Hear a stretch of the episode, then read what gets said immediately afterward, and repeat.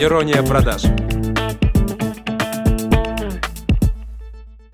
С вами Катерина Яшина, это подкаст «Ирония продаж». И сегодня я не одна, а с потрясающим человеком, которому я бесконечно благодарна за то, что она согласилась провести это время со мной. Итак, знакомьтесь, Ильяна Левина, интернет-маркетолог, блогер, предприниматель, эксперт по личному бренду, реализовала более 500 проектов, в том числе для Сбера, Тинькова, РЖД, Икеи, выступала на Первом канале, была спикером в МГУ, Сколково и на топовых конференциях. И если я буду продолжать перечислять абсолютно все ее достижения, то, в принципе, на этом подкаст и завершится. Но лично меня больше всего восхищает, что ты проехала всю нашу страну с личными тренингами по личному бренду.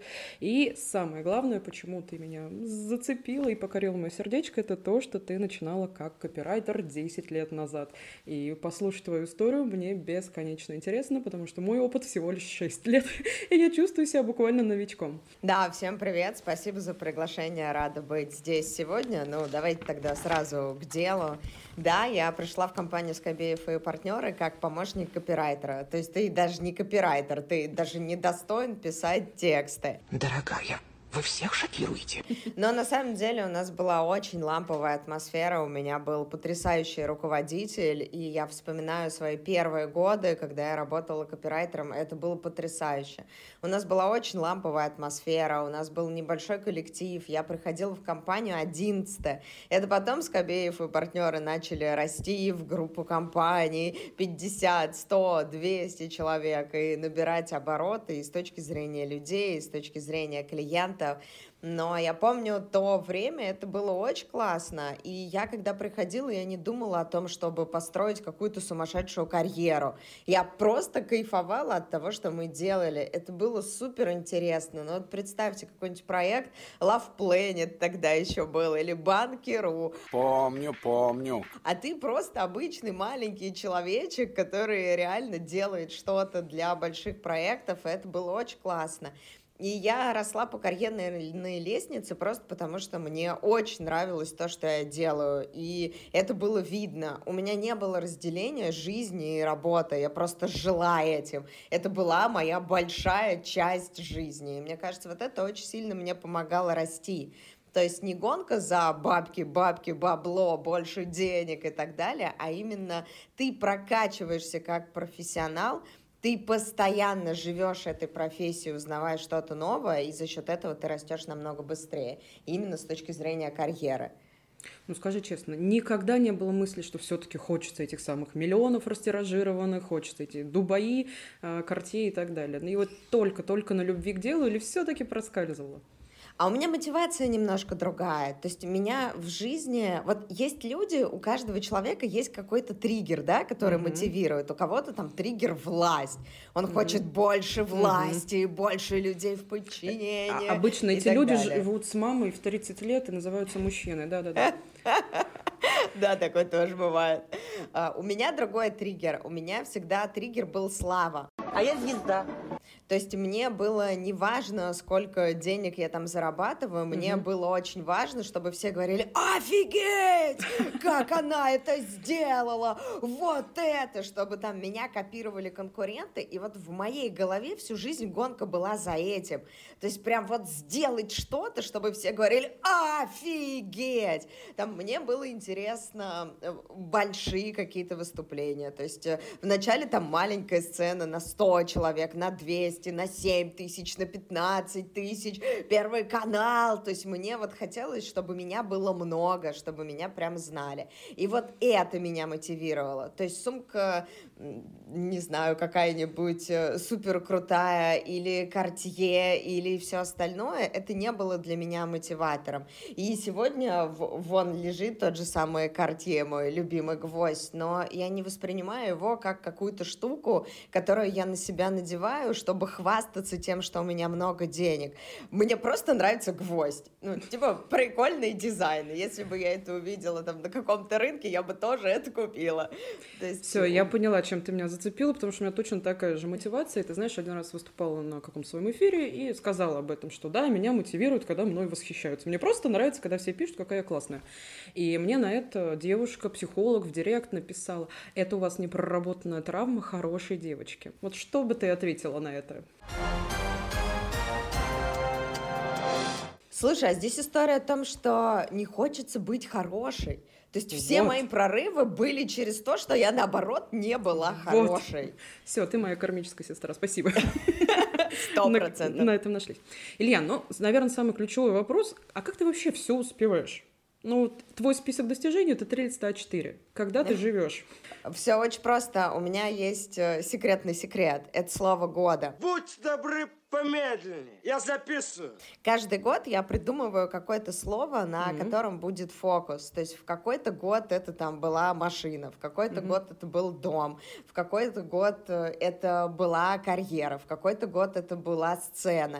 То есть я придумываю какое-то слово, и каждый раз, когда мне приходит новый проект, новое предложение или что-то еще, я просто смотрю, а мэтчится? Ну, то есть вот у меня есть какое-то слово, вот, допустим, в этом году это слово здоровье, фигура и так далее. Вот мне приходит новый проект, там, не спать 14 часов, но что-то сделать. И я просто сверяюсь, а мэтчится или нет. И секрет того, как все успевать, это не успевать 90%. То есть просто очень жестко бить в тот фокус, который есть. Вот, и за счет этого ты фокусируешься и растешь очень быстро. Это как солнечный луч. Если он попадает в одну точку, он насквозь прожжет. А если лучей очень много, то как бы результата никакого не будет. А как ты считаешь, такой совет подходит новичкам, которые только начинают, и вот они резко расслабляются и ждут, пока один луч появится на горизонте? Или все-таки это уже для тех, кто сделал себе имя, личный бренд и так далее?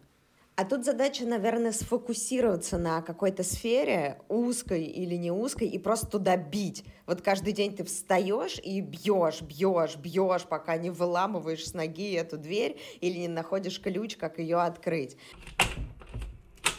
То есть смысл в том, чтобы не расслабляться и ничего не ждать. Муза девушка непостоянная. Она сегодня пришла, завтра ее нет. И вот на замену музе всегда приходит дисциплина. А дисциплина начинается с Согласна. вечера. Да, Лег ты спать рано согласна. или нет? Я три месяца подряд повторяю в блоге, что только на дисциплине и силе воли можно выехать хоть куда, но все ждут секретного секретика моего похудения. Просто, опять же, кармическая сестра совпала. В этом году у меня тоже а, тема здоровья. И а, я у тебя в блоге прочитала, что ты теперь называешь себя маркетологом на чили на расслабоне. И причем момент, что ты не первая, и из тех, кто уже в этом году решил тоже быть на расслабоне. Мы все стали резко в легкости, мы все стали резко в ресурсе, в энергиях и продвигаем женственный заработок денег. Причем это абсолютно разных блогеров, кто раньше топила за достигаторство, умри, но сделай. Вот с чем ты это связываешь? Почему именно в этом году? Все настолько устали после последних трех лет или просто коридор затмений на нас не так влияет?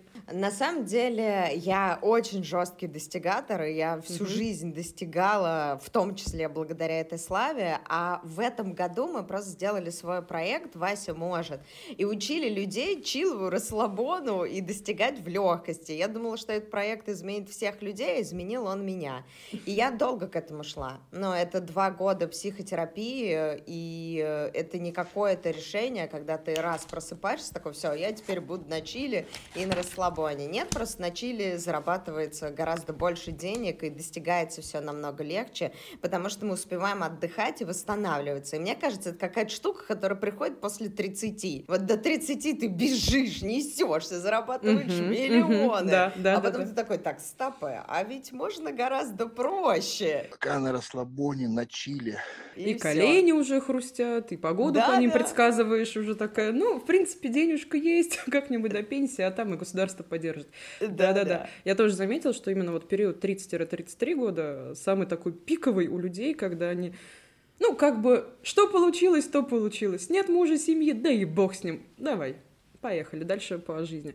И просто этот год действительно очень-очень показательный в том плане, что ушли от этого достигаторства куда-то, и, в принципе, тренды инфобиза начали меняться.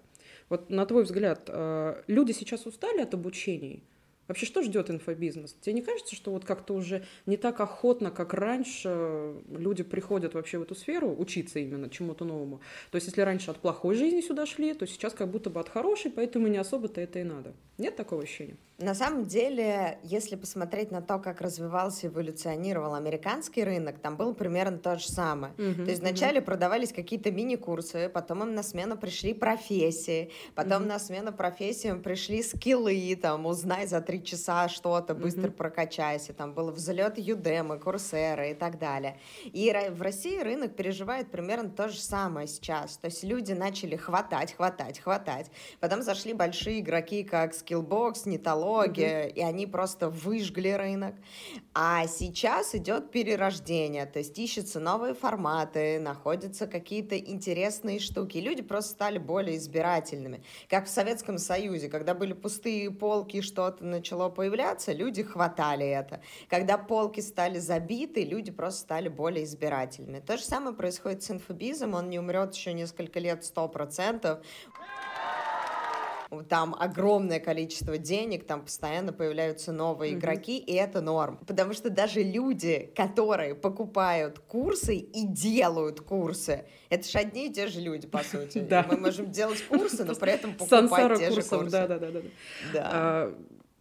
Ты говоришь, что для тебя самое главное в обучении — это горящие глаза твоих учеников. А тебя саму тогда что зажигает? Вот ты сказала, что мы друг у друга курсы перекупаем. А вот что тебя должно зацепить в обучении, чтобы ты сказал, да, точно, я такая крутая, но я хочу учиться у этого человека?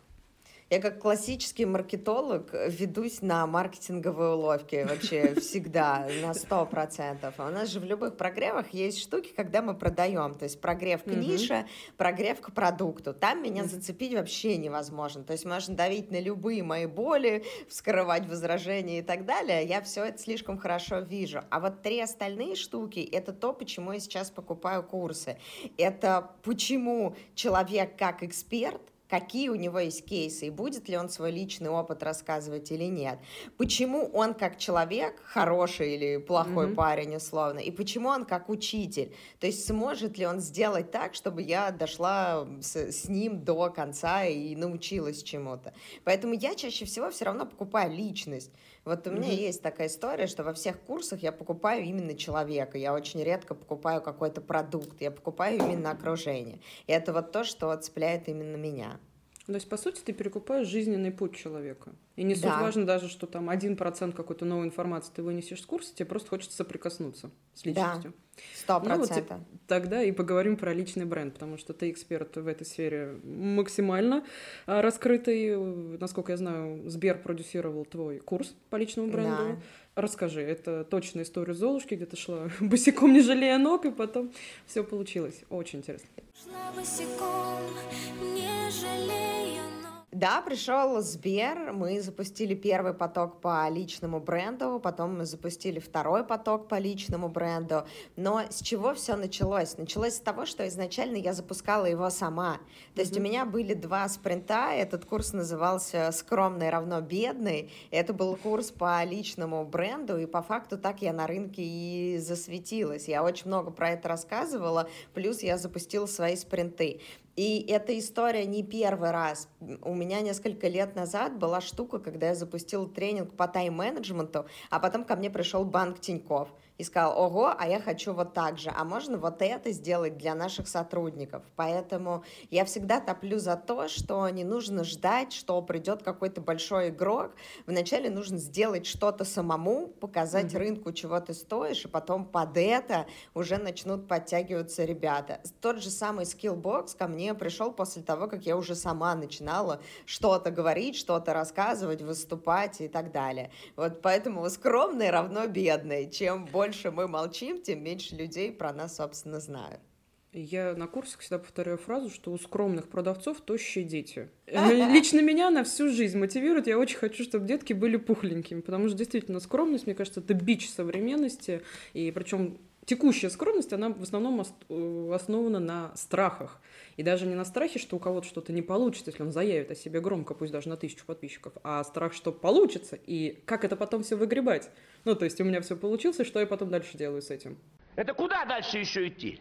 У тебя да, не было так такого? И есть. Да, сто процентов так и есть. Я скажу больше, что люди, которые 35 плюс, Вот у них страхов намного больше, чем у ребят, которым по 18-20 лет. То есть, может быть, реально очень сильный, очень крутой эксперт, но он такой, не-не-не, я ничего про себя рассказывать не буду. Да, я строил дома по всей России, по всему миру, но как же я скажу, синдром самозванца.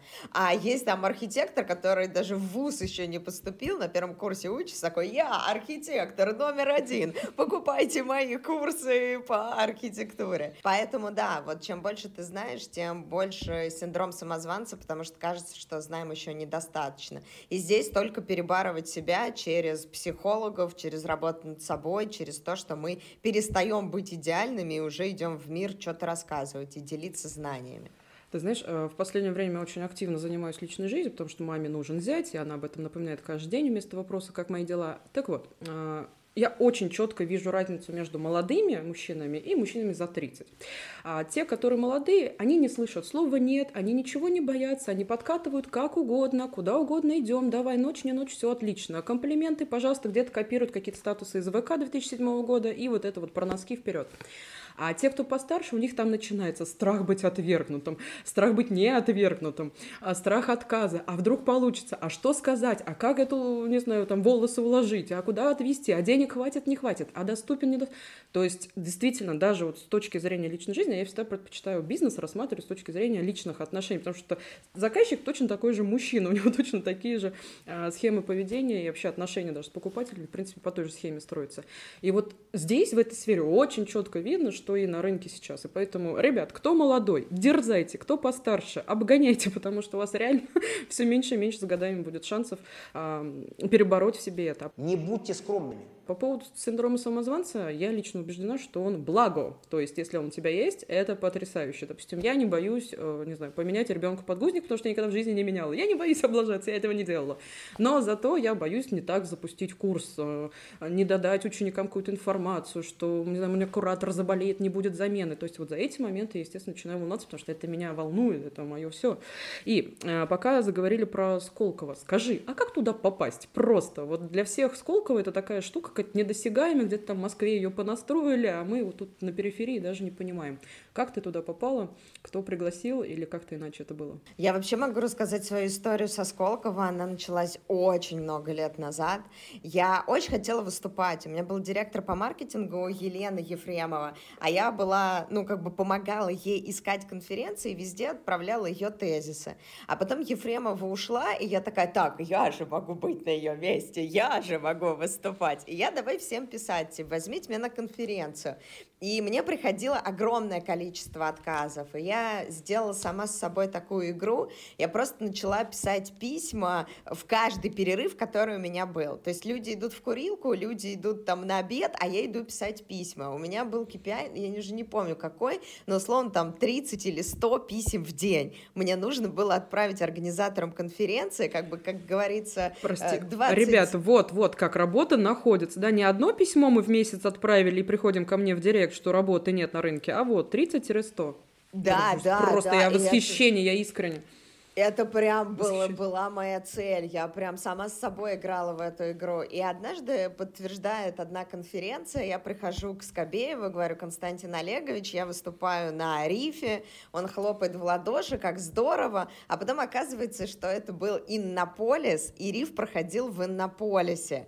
Круто. И это вот была первая конференция под Казанью, такая одна из значимых. Она была не первая, но одна из таких больших, которые я запомнила. И со Сколково происходило то же самое. Я тупо писала письма, типа, возьмите на эту конфу, возьмите на эту конфу, возьмите вот сюда, а вот тут я такие тезисы могу, а тут вот такие, а тут вот так. Я просто одолевала их письмами. Вначале я попадала к ним на конференции как спикер, а потом, когда ты попадаешь уже на конференции, на конференции на конференции, и ты уже там можешь поставить себе бейдж э, спикер конференции Сколково, mm-hmm. тогда уже можно писать им «возьмите меня преподавателем». Mm-hmm. Это просто почта. С Первым каналом было так же. Я тупо mm-hmm. писала письма, типа «ребята, я хочу на доброе утро, возьмите меня экспертом». С Домом 2 было точно так же. Я тупо как баран вижу дверь, значит, моя задача ее проломить. И мне вообще не важно, сколько раз откажут. Огонь. Просто восхищение, потому что действительно, мне кажется, это самый безоговорочный способ хоть что-то в жизни получить. А знаешь, откуда это? Да. Это очень смешно. Короче, это от отца. Я однажды наблюдала, когда еще была совсем ребенком, я наблюдала, как отец учит брата снимать девушек. Можно такое говорить? Ну, короче, Да. вот такая история. Он говорит, так, смотри, приходишь там в кафе или в бар, видишь, сидит 20 девушек. Вначале подходишь к самым красивым. Вот одна откажет, вторая откажет, третья откажет, четвертая согласится. Тупо идешь и всем что-то впариваешь и предлагаешь. Я такая, о, это же стратегия по жизни. И вот так я, собственно, и живу. А, Ребята, мужчины, мальчики, которые нас слушают, я вам больше скажу. Заходите, выбирайте тех, кому за 30. Просто подходите и говорите, давай встречаться. Она тебе, естественно, говорит, нет, ты, Катя, тебе 31. Она тебе такая, блин, уговорил, пошли. Все, даже не мучайтесь дальше. Просто выбирайте нормальную целевую аудиторию. Кстати, про целевую аудиторию. Еще раз, ты эксперт по личному бренду, при этом у тебя не такой огромный блок в Инстаграме. А у нас все-таки люди привыкли по цифрам, да, то есть ты заработал 5 миллионов, ты молодец, ты заработал 4 900, ну так, себе мать зря рожала тебя, конечно. И подписчики, точнее, число подписчиков тоже такая немаловажная цифра. Вот тебе важно, сколько на тебя человек подписан, сколько смотрит сторис, вообще интересуется твоей жизнью? Или ты вот эти все свои достижения сделала и на маленьких охватах, и наша аудитория сейчас максимально замотивируется? Ой, расскажи, мне интересно. Слушай, смотри, у меня такая история. Э, У меня все проекты делятся на две категории. Это проекты «надо» и проекты «хочу». И деньги делятся точно так же. Есть деньги на надо, это там квартира, еда, образование, что-то Мгм. такое. А есть хочу. Типа Мгм. хочу Мерседес, хочу дом, хочу еще, хочу на Мальдивы. Вот это хочу. И у меня работает следующим образом. Вот все, что мне нужно заработать на надо, я делаю на клиентских проектах. Там, где может что-то не нравится, там, где нужно перенапрячься в какие-то моменты. А все, что на хочу, это я делаю на инфобизе. И чаще всего это проекты какие-то, наоборот, вдохновляющие меня, э, которые мне нравится делать. Отвечая на твой вопрос, важны ли, ли цифры в аккаунте, да, потому что сегодня цифры в аккаунте — это валюта. Почему у Мгм, меня нет мгм. этих цифр? Потому что я ленивая задница. Ну вот скажу честно, вообще Да такая же фигня, честно. У меня чуть-чуть меньше, чем у тебя, но мне тоже так лень. Эти рилсы, бесконечные истории. Иногда просто выходишь такая, хе-хей, вот мои титьки, все, пошли дальше. Огонечков 300 штук собрали, настроение друг другу подняли, все. Но а, вот это все продвижение, хотя я головой понимаю, что с каждым годом будет все дороже, сложнее. Мгм. Вот эти молодые подрастают. И, понимаешь, люди 2000-х годов, они уже совершеннолетние, они тоже идут зарабатывать к нам. И более того, у меня даже ученица была 12 лет, она сейчас зарабатывает на текстах. Мгм. То есть нас подсиживают, но настолько уже неинтересно продвигаться в инсте, как еще три года назад. Нет такого ощущения? Слушай, у меня так работает. Мне очень хочется придумать какой-то себе проект, вот как сейчас мы делаем, типа снять 100 рилсов про эффективность. Это же просто родилось, типа, а давай сделаем, а давай, а погнали, а погнали. То есть мне нужна какая-то цель. Я без цели вообще ничего Мгм. делать не могу. То есть, например, вести сторис я могу только в периоды, когда я делаю прогревы. И тогда, да, я прям Мгм, боженька сторис. Я такие сценарии там кручу, сама потом пересматриваю, думаю, вай, какую девочку мама родила. Вай, мама, кто это? Вот. А когда цели нет, вот так вот просто выйти и что-то рассказывать, э, это вообще не про меня. Вот мне нужна цель. Аналогично. Абсолютно. Ну, худшая жизнь, бесцельная жизнь. А скажи, давай вернемся к личному бренду. У нас уже подкаст по- к концу подходит. Пару советов, особенно начинающим, как заявить о себе, что в первую очередь сделать. И вообще, в принципе, личный бренд — это штука такая многих пугающая. Мол, это что-то где-то про Бузову, Киркорова, вон, и ему аж жопу пришлось вшивать, да там живот отрезать. И вообще, куда я полезу, столько денег надо и так далее. Вот с чего ты бы сейчас, в текущем 23 году, порекомендовала начать построение личного бренда? Ну, во-первых, убрать из головы установку, что личный бренд это только у какой-то звезды, потому что личный бренд это всегда как, как физическое лицо. Вот вы можете сейчас себя подстрогать за лицо? Вот то же самое личный бренд. Если вас нельзя прогуглить, вас просто не существует. Потому что сегодня, когда вы едете в автобусе, в такси, в поезде, летите в самолете, посмотрите, как себя ведут люди. Они все сидят внутри какой-то коробочки. Коробочка Мгм. называется телефон. И вот если вас внутри телефона их телефона нет, значит, вас, собственно, не существует. И вот как физическое лицо, вот ваши щечки, губы и так далее можно запустить, и будет страшно подходить к зеркалу, также можно за ним и ухаживать, высыпаться, заниматься спортом, и будьте кайфовать от результата. Точно так же и с личным брендом. В начале пути про вас никто не знает, а потом в вас видят профессионалов, растет карьера, растет доход. Если говорить, с чего начать, вспомнить классическую формулу личного бренда. Это ваша экспертиза, в правильной упаковке и донесена до той аудитории, которую вы хотите монетизировать. И начать нужно с того, что посмотреть на свой аккаунт глазами продюсера. Ты прям выходишь из своего тела физически или морально, открываешь свой инсту запрещенную или ВК и смотришь на себя глазами продюсера. А вот я бы себя позвал выступать на конференцию, а вот я бы себе проект доверил. И следующий вопрос. А у меня кейсы есть? Есть? Простой вопрос. Ну, то есть кейсы, отзывы клиентов, рилсы, в которых рассказано, как мы работаем. А есть вообще рилс о том, как ты стал копирайтером, как ты пришел в эту профессию. Потому что очень просто. Люди такие, у меня есть пост. Не, ну я же копирайтер, я же люблю писать, поэтому я, я, я буду писать. Да, это очень здорово. Вот только ваши клиенты не любят покупать на ярмарке, они покупают на Wildberries. Они не любят э, читать тексты, они они любят смотреть видосы. Поэтому рано или поздно придется все-таки снимать видео, но я все время говорю, что копирайтерам дико повезло. Я вообще считаю, что профессия копирайтера и редактора на сегодняшний день ее не заменит никакой чат GPT. Спасибо, просто спасибо. Дай никто. бог тебе это мужа, картье, что тебе нужно, здоровье, чила, джигана, пожалуйста, спасибо. Просто мед души моей. Да, да, продолжай, продолжай. Потому что, ну, ну вот представьте, есть чат GPT, он какую статью может написать? Хреновую! 8, хреновую! 8 достопримечательностей Таиланда. А копирайтер как может написать? Типа, вай, выхожу на берег, там ветерок. Там э, трансвестит, там, там русский убегающий от трансвестита, и сразу эмоция, драма, накал. Да, да, да, да, да, да. И вот прикиньте, мы берем копирайтера, который умеет писать невероятно красиво, и он берет свой голос, записывает и накладывает на какой-то там кадры. Да вас невозможно будет повторить. Любой дебил может снять рилс, типа, пять 5 нейросетей, которые заменят дизайнера. Mm-hmm. Но никто не может снять рилс о том, как я стал копирайтером, где вы с точки зрения сценариев закрутите так, что всю минуту будете катать его на эмоциональных горках. Вы же копирайтеры, проявляетесь. Я все время говорю, что люди, которые умеют писать тексты, они сто процентов особенные. Поэтому просто используйте свою сильную сторону и создавайте внутри э, мини свои сценарии. Каждый рилс как мини-кино. И вот тогда вас невероятно интересно будет смотреть. Напоминаю, это совет от э, эксперта, который начинал копирайтером 10 лет назад, когда мы еще с вами про копирайтинг толком и не слышали. Поэтому прислушаться точно стоит.